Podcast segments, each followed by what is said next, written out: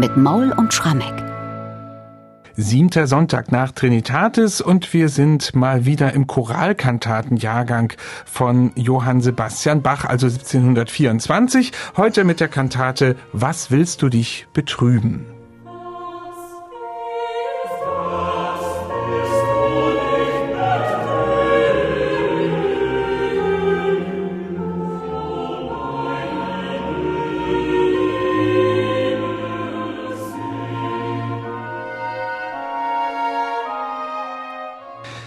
Eine weitere Choralkantate von Bach ist heute im Podcast angesagt. Was willst du dich betrüben?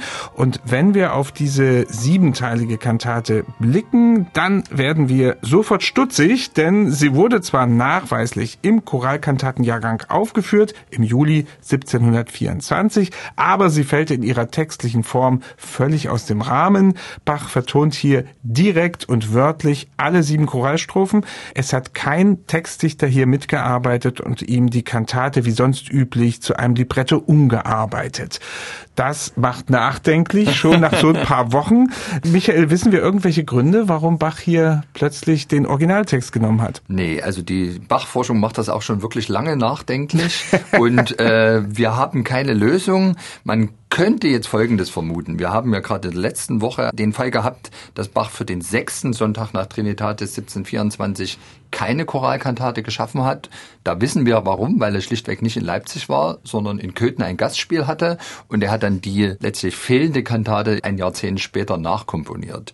Jetzt könnte man überlegen, ob dieses ganze Projekt Choralkantatenjahrgang so auf Kante genäht war zeitlich, dass tatsächlich Bach selber immer nur so eine Woche voraus komponiert hatte oder wirklich in dieser Woche, in der dann sonntags die Kantate anstand, das Stück erst zu Papier gebracht hat und auch sein Textdichter nicht besonders weit vorn weg war. Und nun könnte es sein, dass eben durch diesen Aufenthalt in Köthen, wo wir jetzt nicht genau wissen, wie viele Tage es waren, ob er dann wirklich erst Freitag zurückkam und zwei Tage später dann schon unser siebter Sonntag nach Trinitatis anstand und deswegen die Absprachen mit dem Textdichter nicht mehr laufen konnten und deswegen Bach schlichtweg gesagt hat, dann nehme ich eben den Choral so wie er ist, alle sieben Strophen und komponiere das durch. So was ähnliches habe ich ja in früherer Zeit, zum Beispiel Mühlhausen, Christlag in Todesbanden gemacht oder aber, auch das könnte man noch erwägen, vielleicht hatte ja der Textdichter etwas geliefert, aber Bach war aus irgendeinem Grund damit nicht zufrieden und hat gesagt, ach nee, ich bleib jetzt beim Original und komponiere das per omnes versus durch. Kurzum, wir wissen es nicht.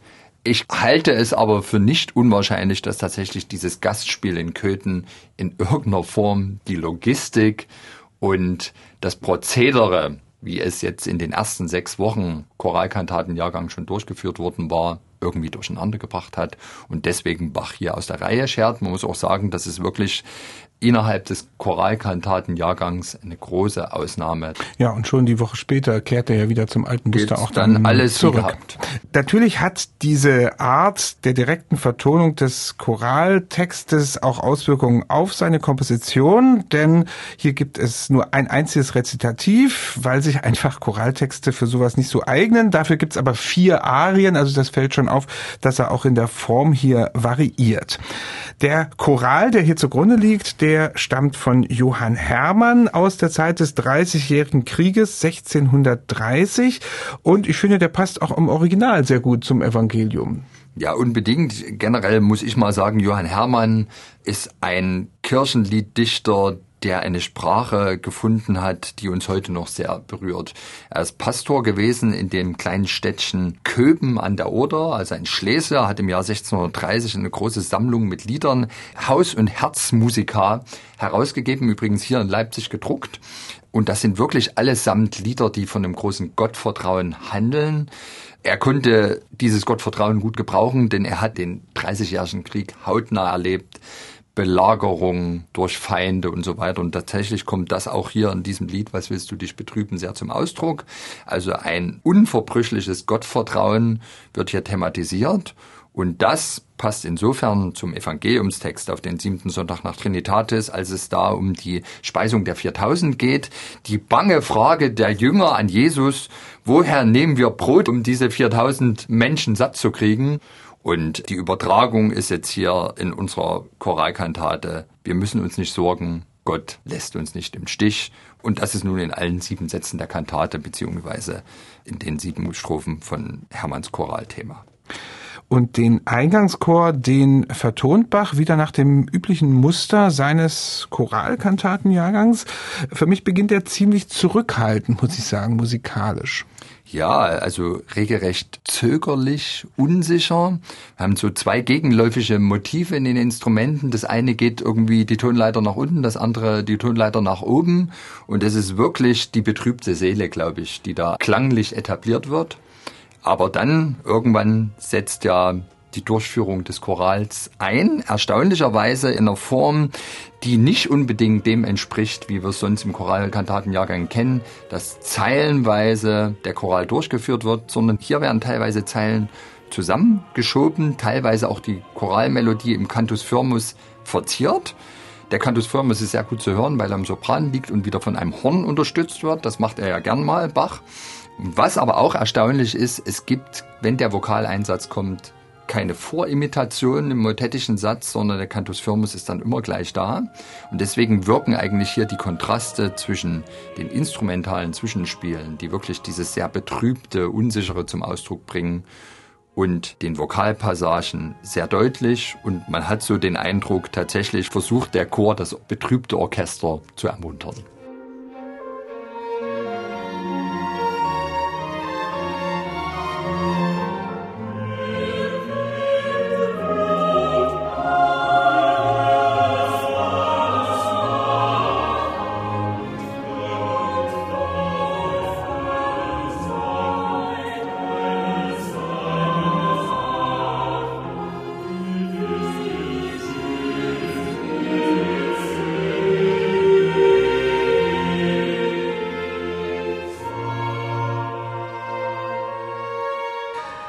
Soweit ein Auszug aus dem Eingangschor zu dieser Kantate und direkt darauf folgt das erste und auch letzte, also einzige Rezitativ. Ich habe es schon kurz erwähnt.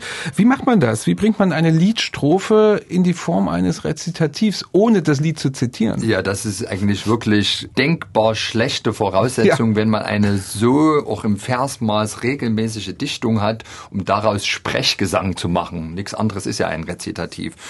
Und Bach macht's ganz geschickt. Er komponiert kein Sekko-Rezitativ, sondern zwei Oboen kommen ihm zur Hilfe.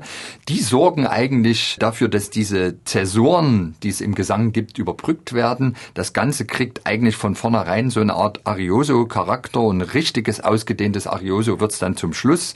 Da gibt's dann auch auf das Wort Freude ein endloses Melisma.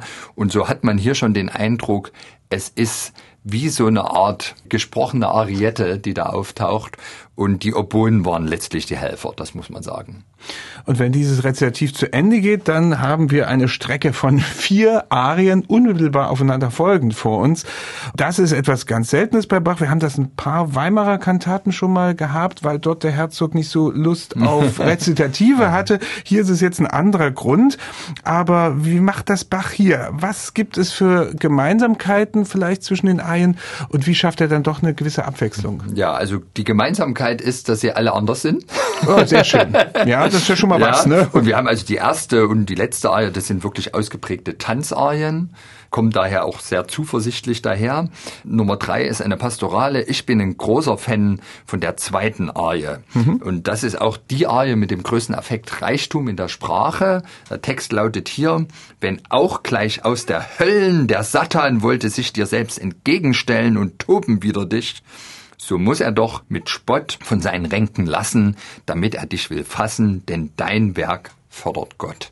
Und was wir in der für den Tenor geschriebenen Arie haben, ist eine unordentliche Musik, die völlig gesetzlos ist. Und das hat Bach aber knallhart geplant. Weil hier natürlich erstmal tatsächlich der Teufel, der Satan, der sich im Text dem Individuum entgegenstellt, musikalisch porträtiert wird. Also völlig unerwartete Schwerpunkte in den Zählzeiten, Akzente an Stellen, wo man sie nicht erwartet. Also eine unordentliche, liederliche, auch schockierende Musik. Aber das hat Bach knallhart kalkuliert. Hier will er den Hörern eine Vorstellung vom Klang des Teufels geben, um dann aber die Zuversicht ausstrahlenden Arien umso überzeugender wirken zu lassen. Wenn auf drei aus der Hölle Wenn auch gleich aus der Hölle der Satan wollte sich mir selbst entgegenstellen, und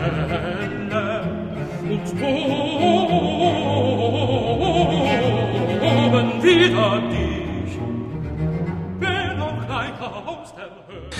so klingt also der liederliche Bach laut Michael Maul in der Tenorarie der Kantate Was willst du dich betrüben zum siebten Sonntag nach Trinitatis.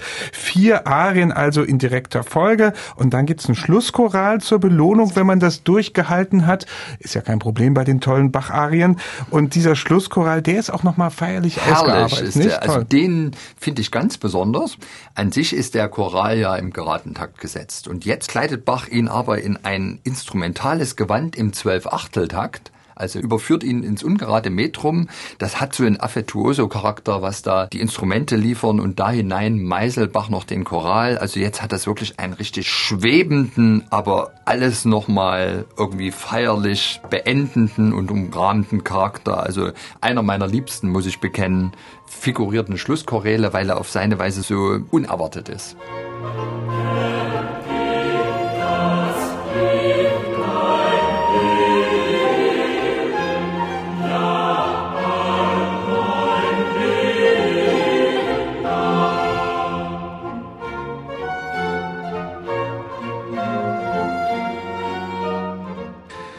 Ja, mit diesem Figuritenchoral endet dann unsere heutige Kantate. Was willst du dich betrüben?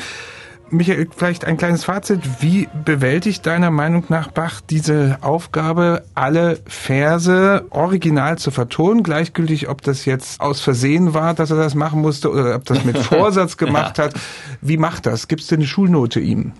Naja, ich würde ihm eine glatte Eins geben, vielleicht sogar eine Eins plus, denn er liefert ja den Beweis, ich brauche eigentlich den Textdichter gar nicht. Ich kann euch auch ohne jegliche Umdichtung glauben machen, dass ich aus alten Kirchenliedtexten und Melodien ganz moderne Kantaten schaffen kann. Das ist ihm hier ohne Zweifel hervorragend gelungen. Und vielleicht hat er auch mit dieser Kantate bewusst oder unbewusst sehr viel mehr noch an die Praxis seiner beiden Amtsvorgänger angeknüpft. Es wird von Johann Kuhnau, dem Thomaskantor bis 1722, gesagt, er hätte ganze Jahrgänge verfasst, wo er, Zitat, Choräle ganz durchgesetzt habe. Also das heißt offensichtlich auch, er hat sich Kirchenlieder genommen und alle Strophen mit jeweils angepassten Affekten vertont.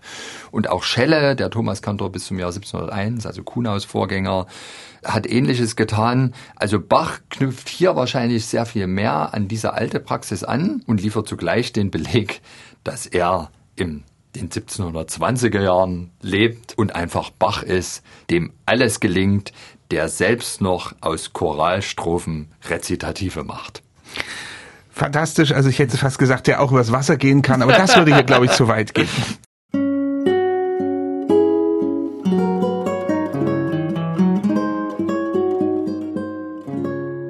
MDR Classic